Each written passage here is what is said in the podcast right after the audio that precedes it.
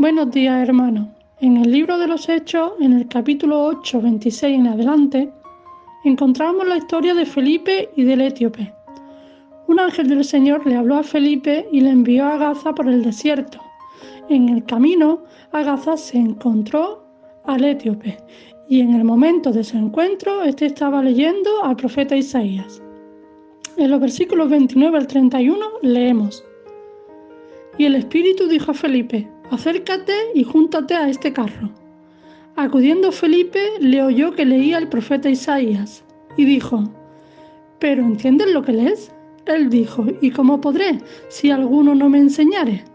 Y rogó a Felipe que subiese y se sentara con él.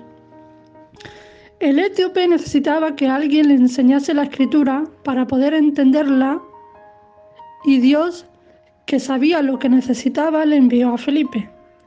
Hermanos, es necesario que aprendamos la escritura para poder llegar ahí donde Dios nos quiere llevar. Debemos ser enseñables, dejar que otros nos enseñen.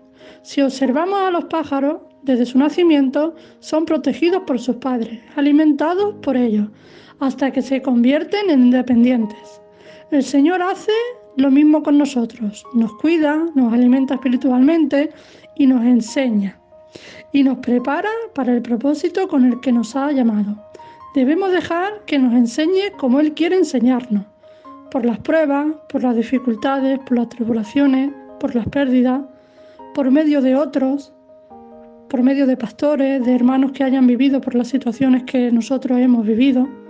Solo así llegaremos donde Dios quiere llevarnos. Bendiciones para este día.